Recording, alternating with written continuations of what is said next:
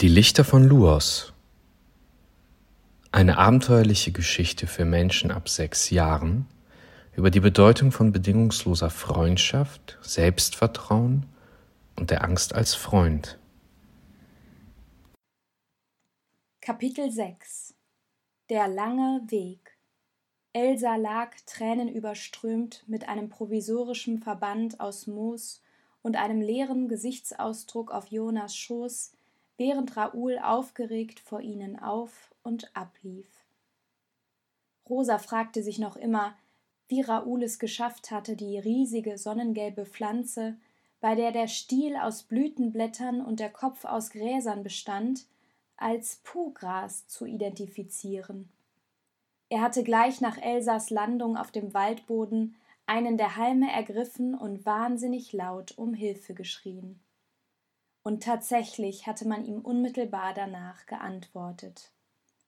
Eine ihnen fremde Lufix-Stimme hatte vergewissert, in wenigen Minuten da zu sein, um Elsa zu versorgen. Anscheinend konnten die Puhgräser auch Standorte weitergeben, denn Rosa hatte keine Ahnung, wo sie sich gerade befanden, geschweige denn, ob sie überhaupt noch auf dem richtigen Weg waren. Sie starrte ungläubig auf Elsas kleinen Körper, der von Jonas Armen gehalten wurde. Wären wir auf der Erde, wo der Boden viel härter ist, hätte sonst was mit ihr passieren können, dachte Rosa und schämte sich im selben Moment dafür, nicht einfach dankbar zu sein, dass Elsa lebte und mit einer klaffenden Kopfwunde davongekommen war, anstatt mit unzählig vielen Knochenbrüchen. Jonas hatte seine Schwester notdürftig mit dem Moosverband und einigen breiteren Blättern, die er wild um sich an den Seiten der Bäumen herabgerissen hatte, verarztet und seine dicken Tränen verschlossen das feuchte Moosbett um Elsas Kopf. Mir ist so schwindelig, sagte Elsa und vergrub ihr Gesicht an Jonas Brust. Meint ihr, Sie haben uns gehört? sprach Raoul mit verzerrtem Gesicht, während er weiterhin vor ihnen hin und her lief. Gehört? fragte Jonas schwer atmend. Na ja, die anderen Lufixe. Hier in den Bäumen müssen doch überall weitere Lufixe wohnen. Warum haben Sie nichts unternommen? Weil sie genauso viel Angst haben wie wir, entgegnete Rosa matt und beobachtete die umliegenden Bäume. Sie hatten im Haus der Schwestern aus der Küche nach draußen in den Wald blicken können, doch die Fenster waren nur von innen sichtbar. Selbst wenn hier noch Lufixe in den Bäumen wohnten, so hätten sie nur aus eigener Entscheidung herauskommen können. Viele von ihnen sind vermutlich schon etliche Male angegriffen und überfallen worden, murmelte Jonas vor sich hin. Na ja, er hat schon recht gehabt, Kaho, sagte Rosa und erhob den Kopf, als sie Jonas und Raouls empörte Blicke auf ihr bemerkte. Wir sind in diese Welt eingedrungen. Ihre Welt ist kaputt und das bedrückt sie. Ganz gleich wie gut unsere Absichten sind, sie haben das Gefühl, wir nehmen ihnen den letzten Rest, der ihnen noch bleibt.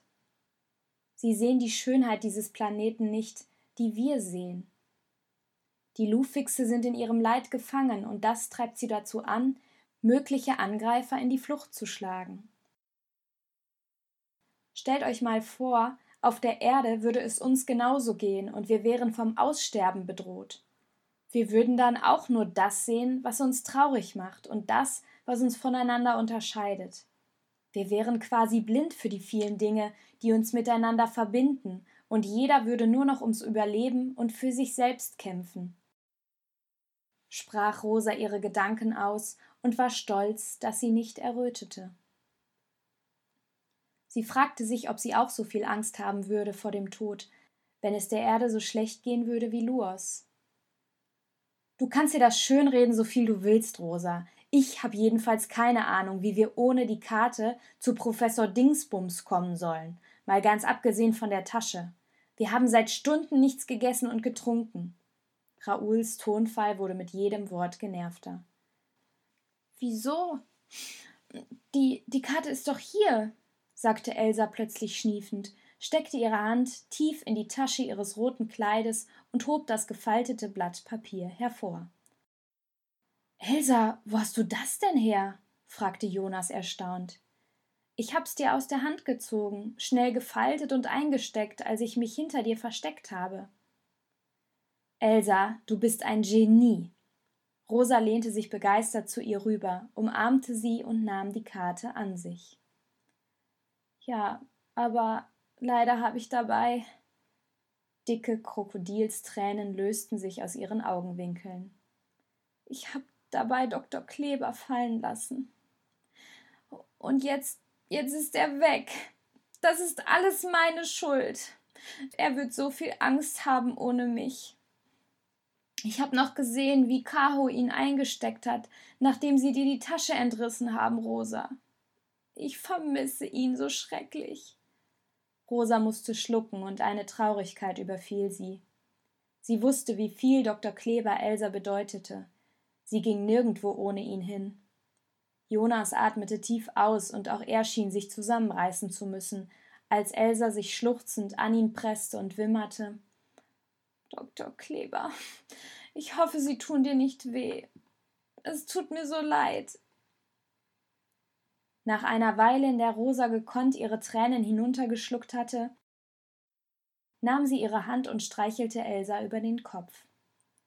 Ich kenne keinen, der so tapfer ist wie du, Elsa. Du wolltest uns retten. Das war so mutig von dir. Dr. Kleber hat das alles gesehen. Nach ihrem letzten Satz blickte Rosa zurück auf den Waldboden vor sich. Meinst du? Meinst du, er ist stolz auf mich, Rosa? hob Elsa plötzlich ernst ihren verweinten Kopf. Natürlich. Keiner von uns hat so viel Mut wie du. Das hat Dr. Kleber genau gesehen. Elsa schien angestrengt über Rosas Worte nachzudenken, grinste leicht und sah dann Raoul an, der noch immer vor ihnen auf und ablief. Was? Raoul blieb stehen und machte eine abwertende Haltung, blickte dann aber kleinlaut zu seinen Turnschuhen. Ja, es ist ja schon gut, murmelte Raoul in Elsas Richtung, während seine Augen noch immer seine Schuhe fixierten. Zum ersten Mal seit langer Zeit hatte Rosa das Gefühl, dass Raouls Worte ehrlich waren und er sie sich nicht vorher überlegt hatte. Elsa, es, es tut mir leid. Du bist kein Baby mehr, das habe ich gerade verstanden. Du bist diejenige von uns, die am wenigsten Angst hat. Rosa lächelte und sie pflichtete Raoul im Stillen bei. Sie wünschte sich, sie würde eines Tages Elsas Mut besitzen. Na klar, hab ich dir doch gesagt, lächelte Elsa erschöpft. Aber versprich mir bitte, dass du mir das nie wieder beweisen musst, sagte er mit schrägem Mund. Hm. Das muss ich mir noch mal überlegen, antwortete Elsa und lachte plötzlich laut über ihre eigenen Worte. Rosa suchte Jonas Blick und sie sah, dass er etwas gelöster wirkte, als sie, ebenso wie Raoul, in Elsas Lachen einstiegen. Plötzlich ließ ein lautes Geräusch sie zusammenzucken. Zwei gänzlich weiß bekleidete Lufixe mit einer Tragepritsche und einem riesig weißen Rucksack liefen eilig von der Richtung, aus der sie gekommen waren, auf sie zu. Es waren der Gestalt nach zwei männliche Lufixe, die etwa im Alter ihres Papas waren, schätzte Rosa. Ihre Oberarmmuskeln schienen von noch beachtlicherer Größe als die von Kaho, Mahele und Pillig. Gut, dass ihr den Notruf abgegeben habt. Wohin? rief der Erste ungehalten und legte die Pritsche auf den Boden. Jonas blickte Rosa fragend an. Wie, wohin? Na, wo wohnt ihr? Wo behandeln wir Sie? stoß der Zweite verwirrt empor und öffnete den Rucksack. Und wie geschah der Unfall? fügte der andere Pfleger mit routinierter Stimme hinzu. Rosa schickte ein dankbares Stoßgebet in den Himmel, denn beide Pfleger schienen noch nicht bemerkt zu haben, dass sie und ihre Freunde weder leuchteten, noch dass sie keine Lufixe waren. Äh, wir, begann Rosa und erinnerte sich daran, wie Kaho, Mahele und Pillig darauf reagiert hatten, als sie erkannt hatten, dass sie keine Lufixe vor sich hatten. Ab jetzt will ich immer mutig sein. Wir wissen leider die Adresse nicht. Wir wir leben im Moment bei Verwandten. Elsa ist von einem Baum gefallen, als wir versuchten zu klettern. Der Lufix an der Pritsche kam ein paar Schritte näher und runzelte die Stirn. Was ist mit eurem Haus passiert? Ist der Baum verdorben, dass ihr bei Verwandten leben müsst? Und warum beklettert ihr denn Häuser? Die Kletterberge sind doch nur einige Kilometer von hier fragte er, während er auf Elsa zeigte und sie behutsam aus Jonas Armen löste. Er blickte die erschöpfte Elsa liebevoll an, als er sie auf die Trage ablegte. Hab keine Angst, wir werden dich gesund pflegen. Wir bringen dich zu euren Verwandten. Rosa fühlte sich sicher, als sie sein offenes Lächeln sah und die Art, wie er mit Elsa sprach. Im selben Moment wurde ihr klar, dass es wohl üblich sein musste, dass die Krankenversorgung auf Luas in den Häusern stattfand. Und dass Lufixe nie auf Bäume und damit auf ihre eigenen Häuser klettern würden. Könnt ihr uns den Weg denn irgendwie beschreiben? Wo sind eure Eltern? Seid ihr überhaupt Geschwister? fragte der andere Lufix, als er eine Leinendecke aus dem Rucksack fischte und sie behutsam über Elsa legte. Äh, ja, das sind wir. Wir. Unsere Eltern starben bereits, stammelte Raoul. Ein starkes, lang und fest weggedrücktes Gefühl bahnte sich für einen kurzen Moment zurück in Rosas Gedanken. Doch die Kontrolle der Situation hier hatte Vorrang. Für uns sieht es nicht so gut aus, aber das ist Ihnen bestimmt schon aufgefallen, ergänzte Rosa hastig. Jonas runzelte die Stirn und sah sie fragend an doch er schien zu verstehen, als sich im selben Moment seine Augen panisch weiteten. Die Pfleger ignorierten sie und gingen weiter ihren Beschäftigungen an Rucksack und Pritsche nach. Wie heißen eure Verwandten? sprach der Pfleger an der Pritsche und wandte sich diesmal direkt an Elsa. Gold, Silber und Metall. Wir haben eine Karte, wir können ungefähr zeigen, wo wir herkamen. Ihr seid die Gäste der drei Schwestern des Propheten? Der Pfleger am Rucksack stand ungläubig auf und tat einen Schritt zurück. Rosa, Jonas und Raoul sahen sich ratlos an und nickten. Ja, wieso? Gold ist eine Freundin von mir. Sie hat mir bereits alles erzählt. Ich dachte, wir haben hier schwerkranke, unheilbare Lufixe vor uns, die bald abscheiden werden. Aber ihr seid diese. Erdlinge. Ihr seid gekommen, um uns zu retten. Wahnsinn, wenn ich das meiner Familie erzähle. Auch der andere Pfleger erhob sich und klatschte vor Begeisterung in die Hände. Ein Sack voller Angst fiel in diesem Moment von Rosa ab. Dann wisst ihr, wohin ihr meine Schwester bringen müsst? fragte Jonas. Ja, wir kennen den Weg. Aber wenn es stimmt, was Gold mir erzählte, dann solltet ihr euch beeilen, damit ihr noch vor Einbruch der totalen Dunkelheit beim Professor ankommt. Rosa nickte. Ja, wir brechen sofort auf. Was geschieht denn jetzt mit Elsa? Wir werden sie behandeln, und sobald sie genügend Kräfte gesammelt hat, werden wir einen Weg finden, dass sie zu euch zurück kann. Aber wir können euch nichts versprechen. Wir haben noch nie einen Erdling behandelt. Vielleicht hat sie Verletzungen im Inneren ihres Körpers, die wir noch nicht sehen können. Jonas nickte verständnisvoll und dennoch ängstlich, trat an die Pritsche heran und umarmte seine Schwester. Alles wird gut. Das verspreche ich dir. Ich hoffe, Raouls Spürnase findet immer wieder eines dieser Telefondingergräser, damit wir in Kontakt bleiben können. Die Pfleger sahen sich nach Jonas Worten fragend und schulterzuckend an. Ich werde wieder gesund. Bei Gold, Silber und Metall bin ich in Sicherheit. Und so lange geht ihr los und rettet Luos, sagte Elsa, bevor sich ihre Augen vor lauter Erschöpfung allmählich schlossen. Eine feine, dünne Spur Blut floss unter dem Moosverband hervor und breitete sich über ihre Wange aus. Behutsam trat Rosa neben Jonas und drückte Elsa einen Kuss auf die Stirn. Raoul schien es schwer zu fallen, sich von Elsa bewusst zu verabschieden, er hob eine Hand, ohne etwas zu sagen, obgleich ihre Augen längst verschlossen waren. Die Pfleger nickten und ihre Begeisterung schien sich mit jedem Wort noch zu steigern. Wir glauben an euch. Nach allem, was Gold sagte, seid ihr unsere einzige Hoffnung. Viel Glück, Erdlinge. Luas steht hinter euch. Sie drehten sich mit der auf der Pritsche eingeschlafenen Elsa um und zogen mit schnellem Schritt los. Trotz ihres hohen Tempos schafften sie es auf wundersame Weise, dass die Pritsche nicht zu wackeln begann. Die Freunde blickten ihnen noch so lange nach, bis sie aus ihrem Blickfeld verschwanden. Rosa atmete schwer aus. Dann los, sagte sie, übergab Jonas die Karte und sie zogen in die Richtung weiter, die Metall auf der Karte mit metallischer Farbe gezeichnet hatte. Vorbei an einprägsamen, außergewöhnlich dicken Gebüschen und riesigen Blumen und über einen Weg, der wiederum mit wenig Grün umgeben war. Die Karte war eindeutig und spiegelte die Schönheit dieses Waldplaneten, der immer mehr in Dunkelheit getaucht wurde, wider. Wie spät mag es wohl sein? fragte Rosa und vergewisserte sich abermals, dass ihre Armbanduhr hier auf Luas noch die Erduhrzeit anzeigte. Haben Sie hier nicht nur Nacht und Tag? Fragte Raoul und rieb sich fröstelnd seine Arme. Auch Rosa bemerkte, dass ihr kühler wurde, je weiter sie liefen. Die Lufixe schienen nicht viel Kleidung und keine Schuhe zu benötigen, das war ihr schon aufgefallen.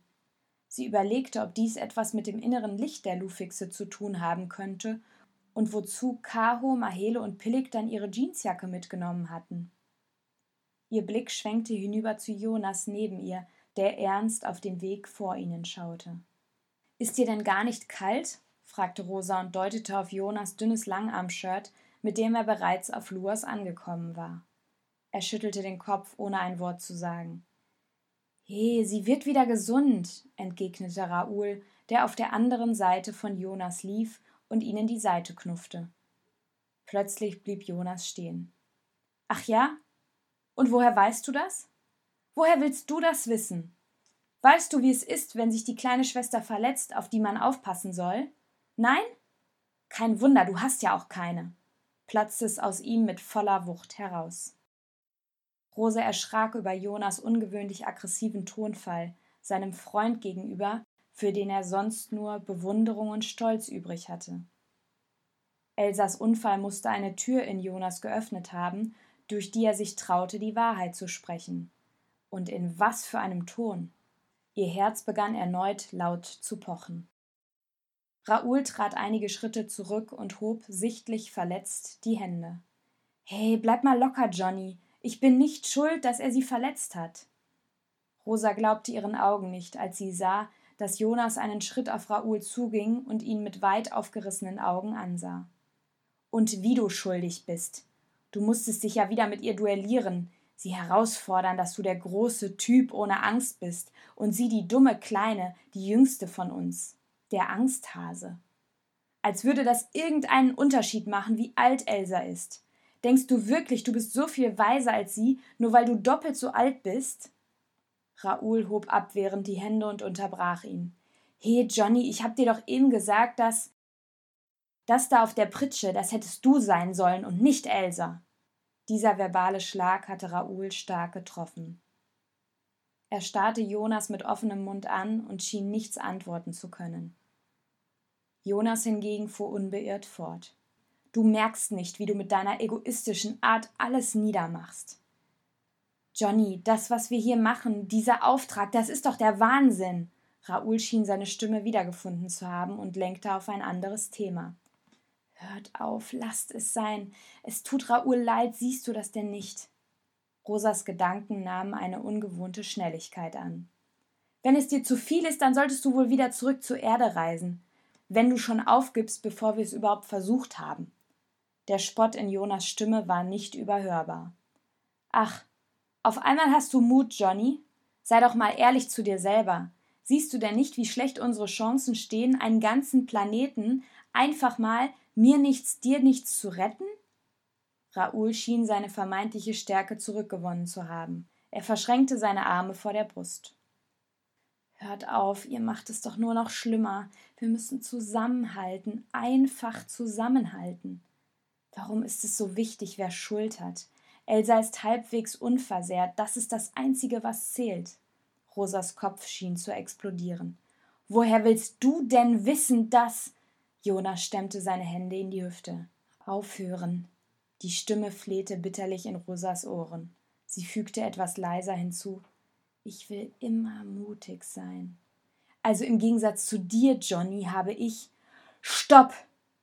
schrie Rosa, machte einen großen Schritt zwischen ihren beiden besten Freunden und legte ihnen jeweils eine Hand auf die Brust. Das bringt uns nicht weiter. Wenn wir anfangen, uns gegenseitig zu bekämpfen, dann haben wir nie eine Chance. Das gerade, die Lufixe, das war doch nur der Anfang. Wir müssen uns zusammenreißen, wenn wir das hier wirklich schaffen wollen.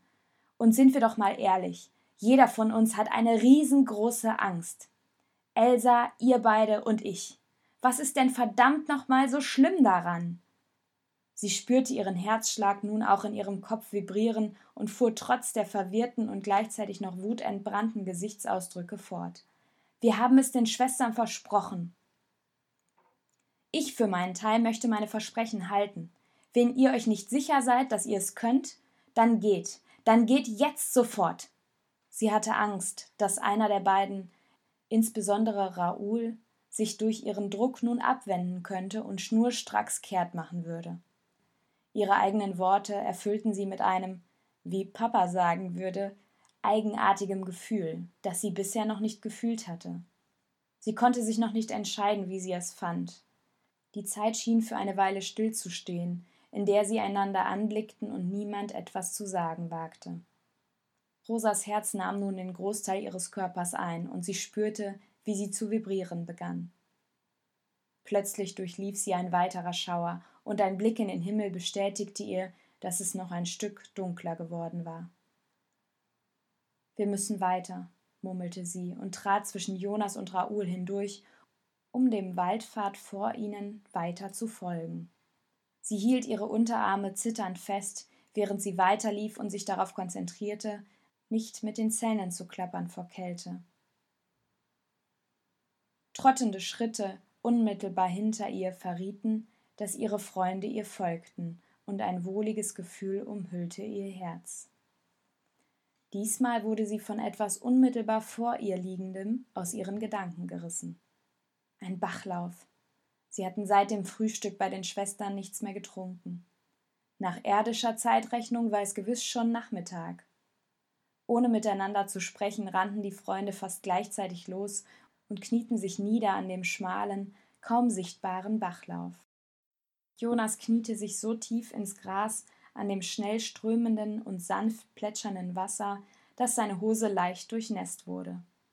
Das Wasser war glasklar und gab Sicht auf die darunterliegenden breiten Steine. Rosa sah sie hier auf Lurs zum ersten Mal und freute sich. Sie formten mit ihren Händen eine Schale und tranken eilig und lang gegen ihren großen Durst. Rosa fiel auf, dass das Wasser auf Lurs denselben Geschmack hatte wie das Wasser auf der Erde. Dies machte mit der Sichtung der Steine einen weiteren Punkt auf ihrer geheimen Liste, was Lurs und die Erde alles gemein hatten. Erst jetzt fiel ihr auf, dass der Bach zwar um Bäume und Böschungen windend hier mündete, er jedoch geraden Weges unter den Wurzeln eines Baumes hineinführte. In diesem Baum wohnt sicher keine Lufix-Familie. Die sind ja sonst ständig patschnass, wenn sie aus ihrem Haus kommen, und alles wird durchflutet, sobald sie hinausgehen wollen, bahnte sich eine weitere Vorstellung ihren Weg in Rosas Kopf. Sie musste bei dem Gedanken daran grinsen. Was ist? Jonas hob mit seiner Handschale vor dem Mund leicht den Kopf und ein Wassertropfen rann von seinen Lippen über sein Kinn hinunter, wodurch er in diesem Moment aussah wie ein sabbernder Hund. Ach nichts, sagte Rosa und lächelte in sich hinein. Trotz allem, was sie heute schon an Schreck und Panik erlebt hatten, wurde ihr in diesem Moment klar, dass sie sich seit langem nicht mehr so lebendig gefühlt hatte. Kapitel 7 Das Labor Sie waren viele weitere Stunden gelaufen und mittlerweile machte nicht nur die wachsende Kälte Rosa zu schaffen, sondern auch das Knurren ihrer Mägen, was sich nahezu gegenseitig übertönte. Ein Blick in den Himmel verriet Rosa, dass sie nach ihrer geschätzten Erdenzeitrechnung, wenn überhaupt, nur noch wenige Minuten hätten, bevor Luos in tiefe Schwärze getaucht werden würde und sie nicht mal mehr ihre eigene Hand erkennen würden. Raoul hatte ihr schon vor einigen Stunden wortlos sein dunkelgrünes T-Shirt gegeben, unter welchem er noch ein Langarmshirt trug. Zwei T-Shirts übereinander wärmten Rosa für diesen Moment wenigstens etwas. Jonas neben ihr machte kein Geheimnis daraus, dass es ihm ebenfalls nicht gut ging. Er rieb sich mit jedem weiteren Schritt vorwärts mit hochgezogenen Schultern die Unterarme und versuchte dabei krampfhaft, die Karte zwischen seinen Fingern hochzuhalten. Keiner der drei hatte in den vergangenen Stunden viel gesprochen. Sie waren wie auf Befehl Jonas Fingerzeig gefolgt. Rosa hatte es fast nicht fassen können, dass sie auf keine weiteren Lufixe getroffen waren, nach ihrer tragischen Begegnung mit Kaho, Pelik und Mahele. Die drei Schwestern würden Recht behalten. Luos wirkte bei Tag wie ausgestorben. Raoul schien durch Rosas vergangene Worte des Streitschlichtens zwar besänftigt, blickte jedoch drein, als würde er sich noch immer mit quälenden Gedanken beschäftigen, denn seine Stirnfalte vertiefte sich mit jedem weiteren Schritt. Dort vorne kommt der herausgerissene Baum, murmelte Jonas mit ernstem Blick auf die Karte Metalls in seinen Händen. Und tatsächlich, als sie vorbeiliefen an einer weiteren, mit Wildpflanzen bewachsenen Böschung von beachtlicher Höhe, erreichten sie einen Baum, der samt Wurzel aus der Erde hinausgerissen war und nun auf dem platten Waldboden lag, als hätte man ihn in einem Boxkampf K.O. geschlagen. Sie hielten an dem Baum einen Moment inne. Wer macht sowas mit einem einem Haus? sprach Rosa leise vor sich hin, und es fröstelte sie nun zusätzlich vor dieser vermeintlich gewaltvollen Tat. Jemand, der Angst hat zu sterben, entgegnete Raoul, wie aus der Pistole geschossen. Rosa legte den Kopf schräg und überlegte, was einen Menschen auf der Erde wohl dazu bringen würde, das Haus eines anderen Menschen zu zerstören. Wenn Raoul recht hatte und bei manchen Lufixen die Angst vorm Tod überhand nahm, warum ließen sie diese Angst auf eine solche Weise heraus? Lag es daran, weil sie auf den Ernst der Lage hinweisen wollten? Also wie eine Art Zeichen? Oder hatte der Lufix keinen, mit dem er über seine Angst reden konnte und machte mit dieser Tat auf sich aufmerksam? Jonas durchbrach Rosas Gedanken mit ungehaltener Stimme. Leute, wir haben gar keine Ahnung, was hier passiert ist. Das müssen nicht mal fremde Lufixe gewesen sein. Vielleicht hat ja jemand sein eigenes Haus zerstört. Er schien es eilig zu haben, und Rosa spürte für einen kurzen Moment ein Gefühl, so als wenn ihre Klassenlehrerin mit ihr schimpfte, weil sie zum wiederholten Mal die Aufgabe nicht verstanden hatte. Sie drehte sich gedankenverloren um und bemerkte erst jetzt, dass Jonas und Raoul einige Meter entfernt an einem sehr schmalen Baum mit grau-gelblichen Flecken standen. Wir sind da, sagte Jonas und deutete auf den befleckten Baum vor sich. Hier drin wohnt laut der Karte der Professor mit seinem Assistenten. Rosa trat mit schlotternden Knien hinter ihre Freunde. Ein Glücksgefühl, gepaart mit totaler Erschöpfung, machte sich in ihr breit. Sie waren endlich da. Wir haben es tatsächlich geschafft, keuchte Rosa und blickte Jonas und Raoul lächelnd an. Raoul nickte und atmete seufzend aus. Wenn ich ehrlich bin, hätte ich nach allem, was heute passiert ist, nie gedacht, dass wir hier noch mal einigermaßen unversehrt ankommen, bevor alles schwarz ist. Und vor allem ohne die Tasche. Sie schauten einander nickend an. Ja, und nun? Wie kommen wir rein? fragte Jonas irritiert und deutete auf die Wurzel des Baumes. Wir können die Eingänge ja bestimmt nur mit Lufixen gemeinsam betreten, wenn ich an unsere erste Begegnung mit Silber denke. Als Menschen können wir da ja nicht einfach reinhüpfen. Das benötigt Lufix-Kraft. Rosa nickte bestätigend. Also, also muss uns hier wer abholen und mit reinnehmen. Sollen wir mal laut rufen? Überlegte Raoul und berührte die von Wildgräsern geschmückten Flecken des Baumes. Das laute, bohrende Knurren von Rosas Bauch ließ sie alle kurz innehalten. Rosa ließ ihre Hände auf ihren Bauch schnellen und grinste verhalten. Hoffen wir mal, dass der Kornblum was ordentliches zu futtern da hat, sagte Raoul und grinste Rosa an. Ein grelles, kaum aushaltbares Geräusch näherte sich ihnen mit vollem Karacho gewaltvoll von hinten. Sie schrien auf, und als Rosa sich umdrehte, hatte sie das Gefühl, als würde ein monströser, stark beleuchteter Rasenmäher auf sie und den Baum vor ihnen zufahren und sie jeden Augenblick erdrücken. Das war es, schoss es ihr durch den Kopf, als sie aufschrie und bemerkte, dass Raoul einen Arm um sie gelegt und sie binnen Sekunden an sich gedrückt hatte, während Jonas Arme sie beide wie magnetisch umfasste. Sie schrien vor Angst. Rosa riss ihre Augen auf, als ihr klar wurde, dass das Geräusch von einem auf den anderen Moment verstummte. Dort direkt vor ihr hatte das Rasenmäher ähnliche Gefährt Halt gemacht und sein giftgrünes Licht strahlte ihnen direkt in die Augen. Ihr Körper bebte vor dem noch immer spürbaren Panikmoment. Sie hörte Jonas Herz an ihrem Ohr wie wild pochen, da es auf seiner Brust lag.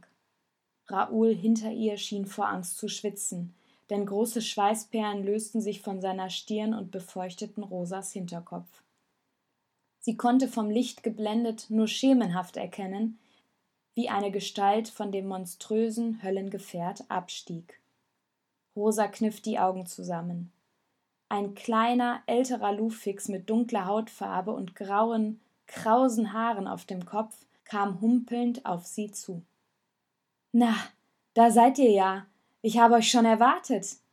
Rosa schaffte es noch nicht, sich aus der Umklammerung ihrer beiden Freunde zu lösen, geschweige denn einen klaren Gedanken zu fassen.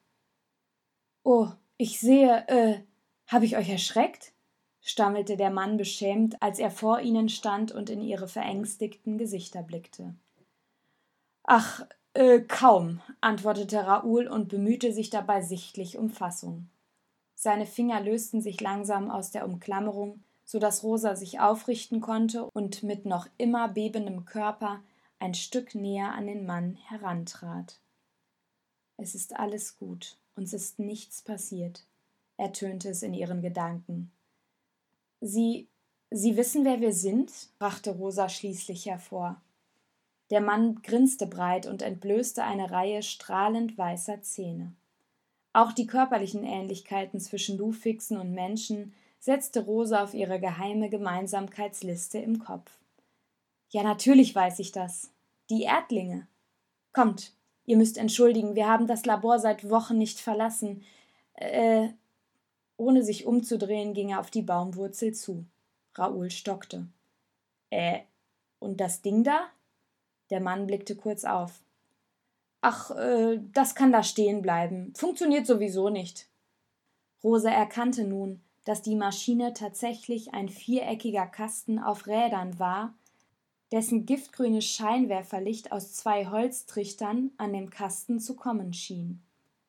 Die Räder waren aus einem undefinierbaren Gemisch aus Papier und Leinen erstellt, das sich leicht ablöste. Ein weiterer Gedanke schoss durch Rosas Kopf. Hat er versucht, ein Auto zu bauen? Mit genügsamen Lächeln kniete der Mann, den Rosa als Professor Kornblum vermutete, sich an der Baumwurzel nieder und streckte ihr seine freie Hand entgegen. Jonas zeigte mit noch immer offenem Mund auf das Gefährt. Aber das äh, Licht?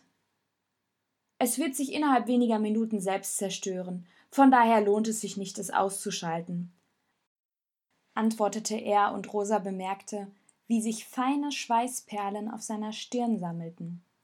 Er schien nicht ganz glücklich zu sein über seine eigene Aussage. Raoul und Jonas wechselten schulterzuckend Blicke, und sie ergriffen fast so, als wäre es das Normalste der Welt, einander die Hände, während Rosa die des Professors entgegennahm und ihre freie Hand Jonas entgegenstreckte.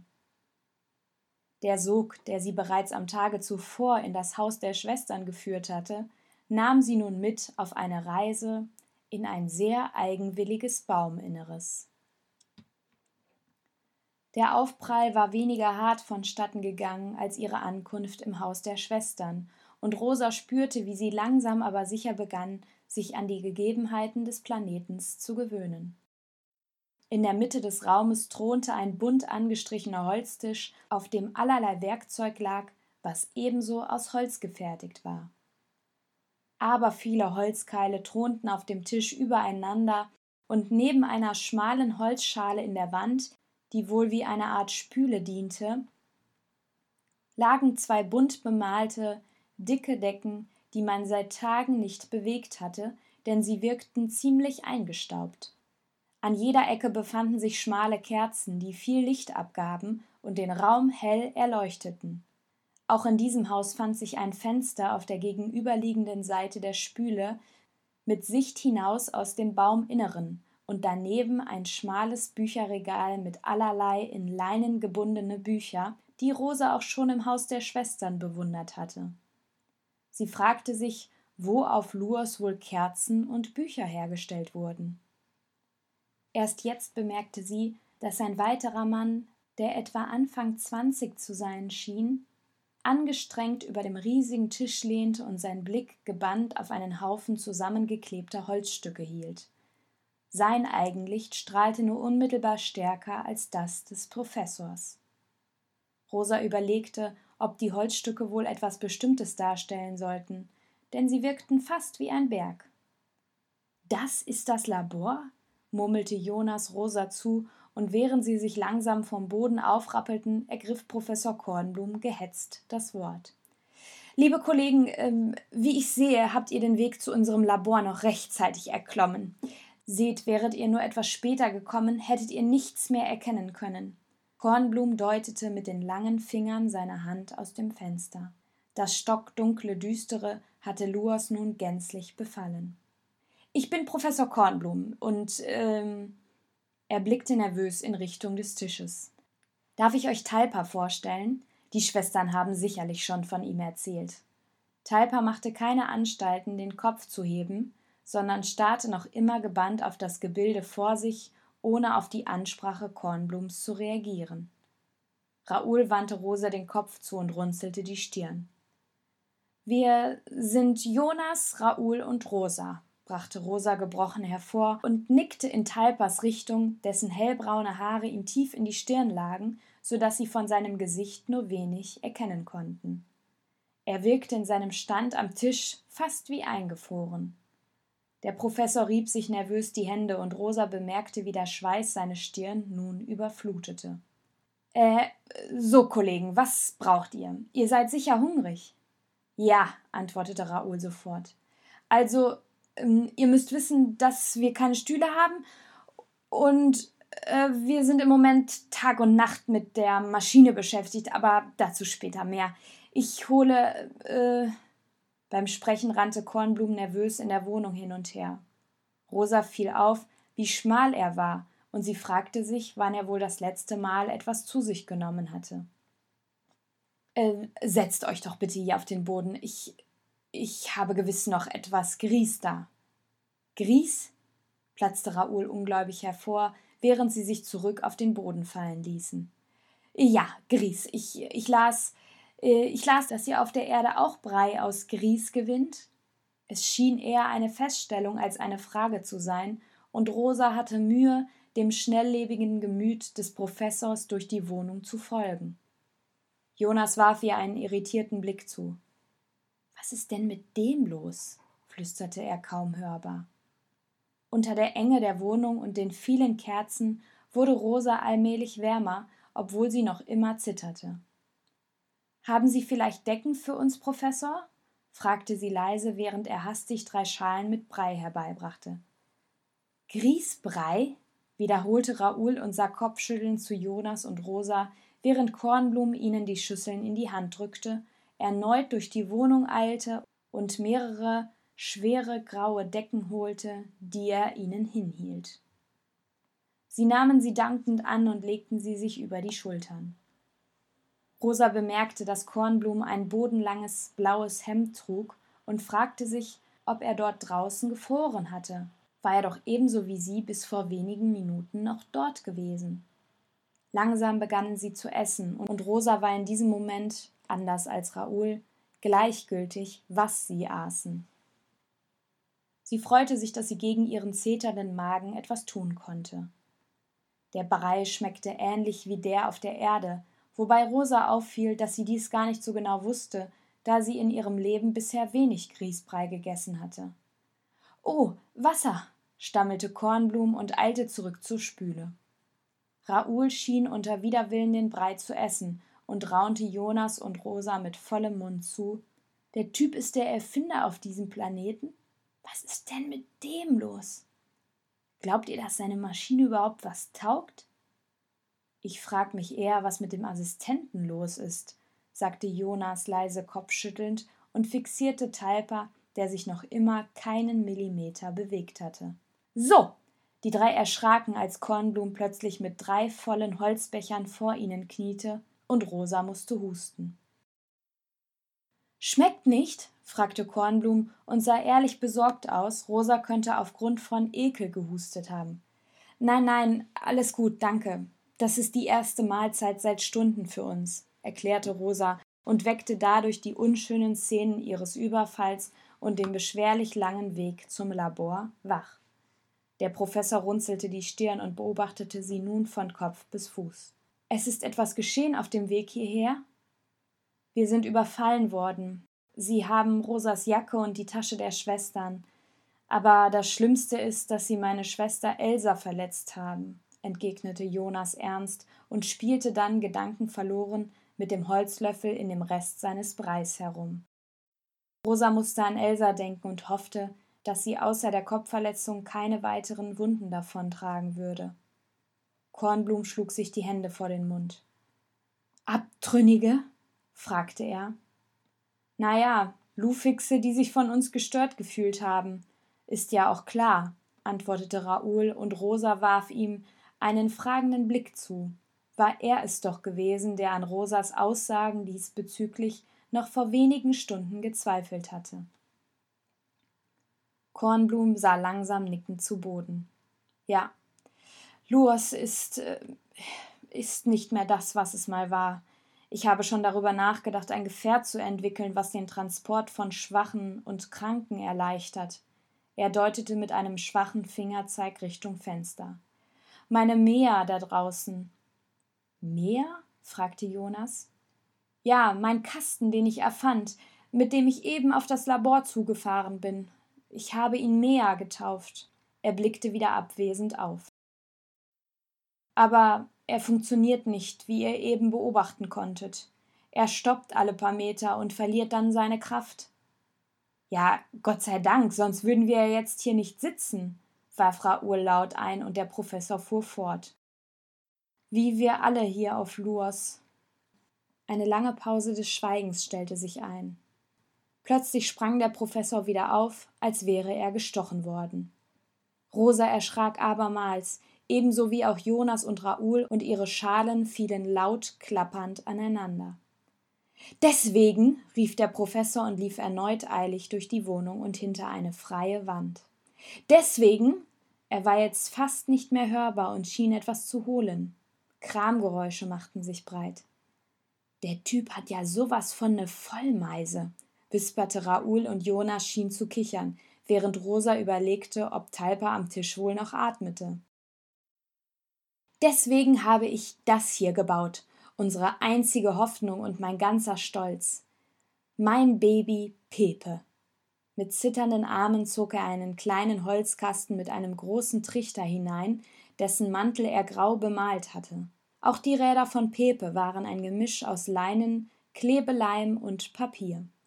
Rosa stand auf, als er das Gefährt reinzog und direkt vor ihnen abstellte, um es besser betrachten zu können.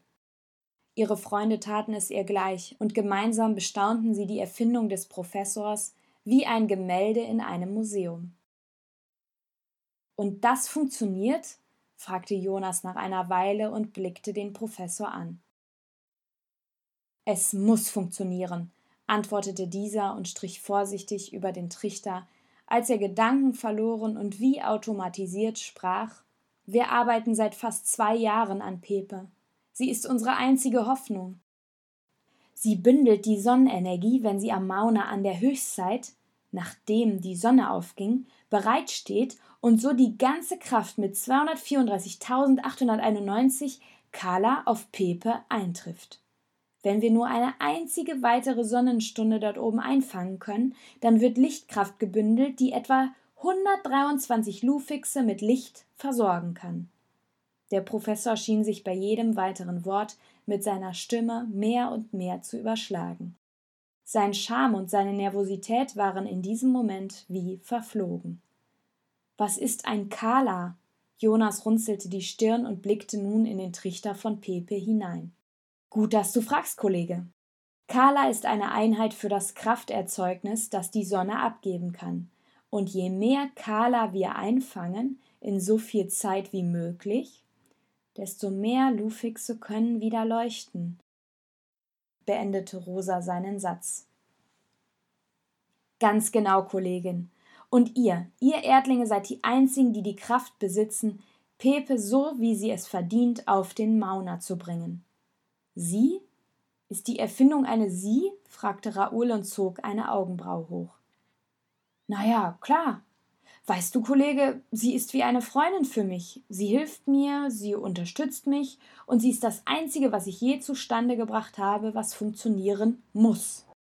Was er damit sagen will, ist, dass Pepe nicht scheitern darf. Alle Hoffnung, alle Energie liegt bei ihr. Wenn sie scheitert, dann ist es vorbei. Eine dunkle, tiefe Stimme hinter ihnen ließ sie, auch den Professor, zusammenzucken. Rosa drehte sich um und musste schlucken, als sie in Talpas Gesicht sah. Seine raue Stimme stand im Gegensatz zu seiner zarten, jungen Gestalt, und Rosa hielt die Luft an, als sie sah, dass auch seine Augen eingeschwärzt waren. Was hat das zu bedeuten? Caro, Pillig und er? Ihre Gedanken fuhren in diesem Moment Achterbahn, und ein Schwenker in die Richtung ihrer Freunde verriet ihr, dass es Jonas und Raoul ähnlich ergehen musste. Talpa, wie schön, dass du uns beiwohnst, sagte der Professor, und Rosa bemerkte, wie der Schweiß auf seiner Stirn wieder aktiviert wurde. Er hat Angst vor ihm, meldete sich eine innere Stimme. Ich weiß, das mag auf euch alles furchteinflößend und groß wirken. Ihr seid Erdlinge, ihr habt diese Probleme auf der Erde nicht, aber wir glauben an euch und das solltet ihr auch. Ich bin dankbar, dass du das Portal geöffnet hast, Rosa, und dass ihr auf Silber gestoßen seid. Talpa trat selbstbewusst auf die Freunde zu und lächelte Rosa auf einmal sehr freundlich an. Sie hatte das Gefühl, als würde sie in das Gesicht einer Puppe blicken, und mit einem Schlag kam ihr Talpa weniger hart vor. Ich weiß, ich mag unzufrieden wirken. Aber wisst ihr, ich habe keine Lust mehr, untätig herumzusitzen und darauf zu warten, dass es mit uns vorbei ist. Deswegen helfe ich dem Professor bereits seit geraumer Zeit und deswegen verlassen wir das Labor so gut wie gar nicht mehr. Schlafen kaum, feilen unentwegt an Pepe. Er blickte nun hinunter zur Maschine. Als ich den Schwestern von unserer Erfindung erzählte und von meiner Verzweiflung, dass wir etwas entwickelt haben, was wir jedoch nicht transportieren können, weil wir Lufixe so schwach sind, da berichteten sie mir von ihrer Idee. Sie hatten vor, mit Hilfe ihrer Gabe eine Nachricht zu einem anderen Planeten zu schicken. Ich hielt das alles für kompletten Unfug. Und siehe da, sie haben recht behalten. Er nickte ihnen dreien nacheinander einzeln zu. Da seid ihr, ihr seid wirklich gekommen, um uns zu helfen. Er atmete langsam aus und ein Grinsen umspielte seine Lippen. Ich danke euch, dass ihr da seid. Morgen früh ziehen wir mit Pepe gemeinsam los. Wir begleiten euch, solange uns unsere Kräfte tragen. Er schloss die Augen und lächelte friedlich. Rosa lächelte zurück und ein großes Mitgefühl entstand in ihrem Bauch über Talpas sanfte Worte und seine hörbare Verzweiflung. Wir freuen uns, dass wir etwas tun können, entgegnete Rosa. Ein lautes, dumpfes Geräusch. Der Professor.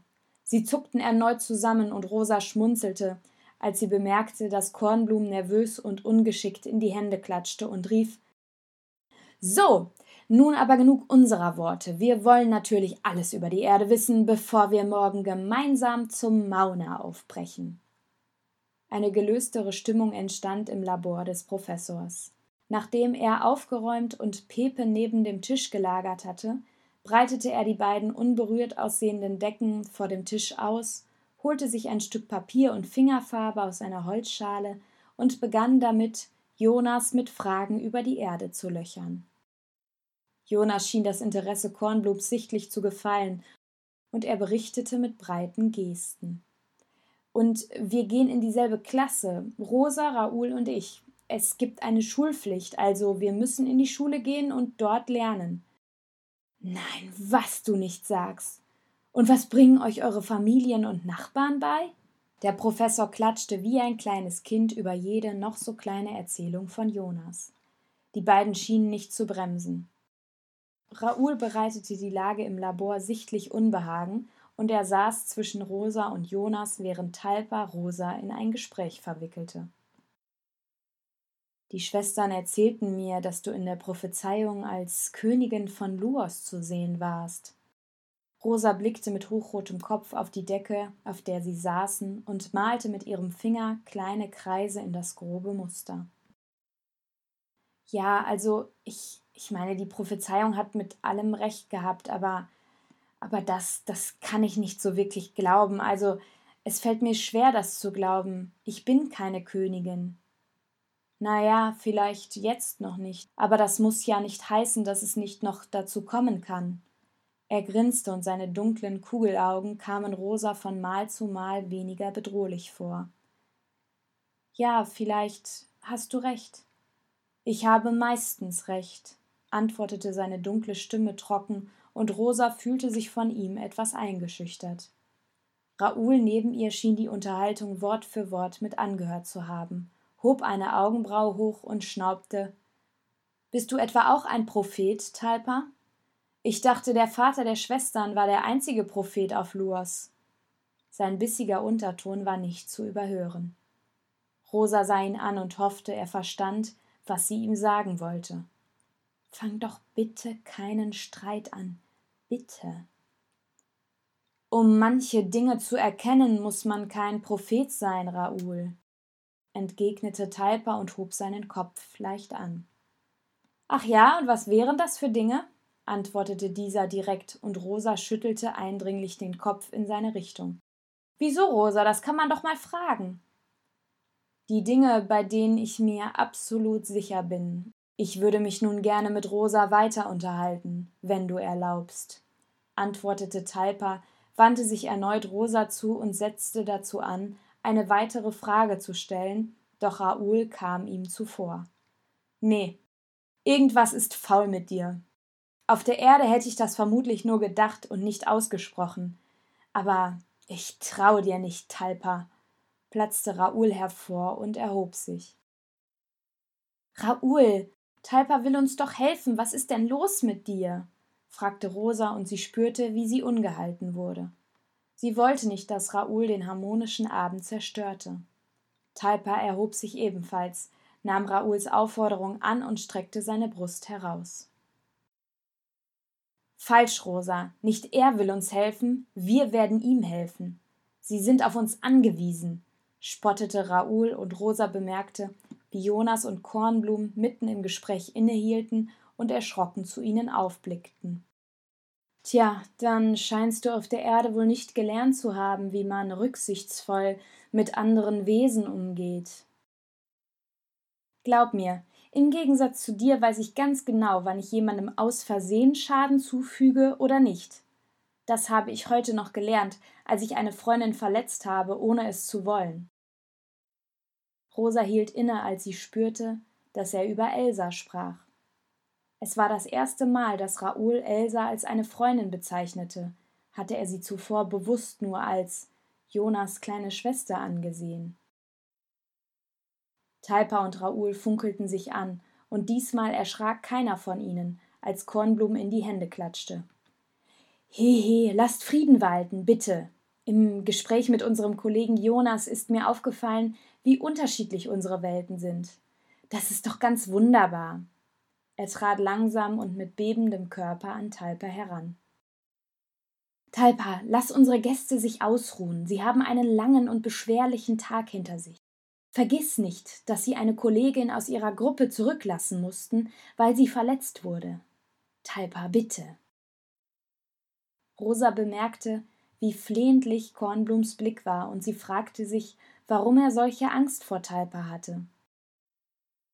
Sicherlich stand er zu seinem Wort, sprach mit einer Härte und machte auf den ersten Blick einen angsteinflößenden Eindruck. Jedoch schienen sie ja bereits eine geraume Zeit miteinander zu arbeiten. Raoul, komm, flüsterte Jonas hinter ihm, der ebenso wie Rosa Mühe hatte, diese Situation mit anzusehen. Talpa sprach, ohne dabei den Blick von Raoul zu lösen. Ich bereite unseren Gästen das Bett, wir ziehen morgen los, sobald die Sonne aufgeht. Er machte kehrt und holte weitere schwer gewebte Decken, die er auf die Decke am Boden legte. Ohne ein weiteres Wort verlauten zu lassen, verschwand er hinter der Wand, aus der Kornblum Pepe hervorgeholt hatte. Rosa wünschte sich, sie hätte ihr Gespräch mit ihm noch beenden können und nahm sich vor, Talpa morgen mit den Fragen zu löchern, die ihr noch auf der Zunge lagen. Seid nachsichtig mit ihm, es sind harte Zeiten. Auf morgen, Kollegen, sagte der Professor hastig, und als die drei Freunde sich auf ihrem Nachtlager ausgebreitet hatten, hörte Rosa, wie er jede Kerze einzeln mit einer schwachen Luftkraft auszupusten versuchte, was eine gefühlte Ewigkeit dauerte, ehe auch er hinter der Wand verschwand. Ich weiß, ihr denkt, ich will Streit anzetteln. Ich bleibe dabei. Mit dem Talpa ist was faul. flüsterte Raoul und drehte sich auf die Seite und ihnen damit den Rücken zu. Rosa, die in der Mitte lag, atmete schwer aus und wandte sich Jonas zu. Ist alles okay? Ja klar. Der Professor ist klasse. Und ich glaube an Pepe. Stell dir mal vor, sie arbeiten schon seit Jahren daran.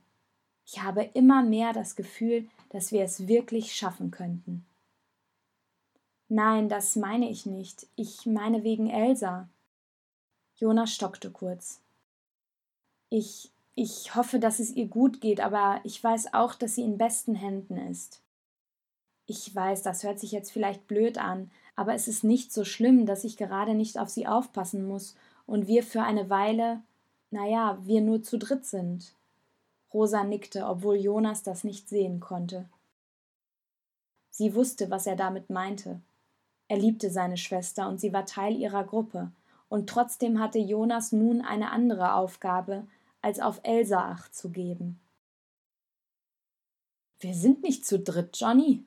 Du vergisst, dass wir unseren Kollegen Kapitän Kornblum mit seinem schwarzäugigen Kater dabei haben, raunte es von Raoul leise her. Rosa prustete los über seinen Satz und versuchte dabei nicht laut zu sein. Genau das ließ auch Jonas in einen Lachanfall übergehen, den er krampfhaft zu unterdrücken versuchte. Raoul drehte sich um und fiel in ihr leises Gelächter mit ein, so lange, bis sie sich die Münder und Bäuche vor Schmerz halten mussten und nach diesem langen Tag mit einem befreienden Witz in den Schlaf glitten.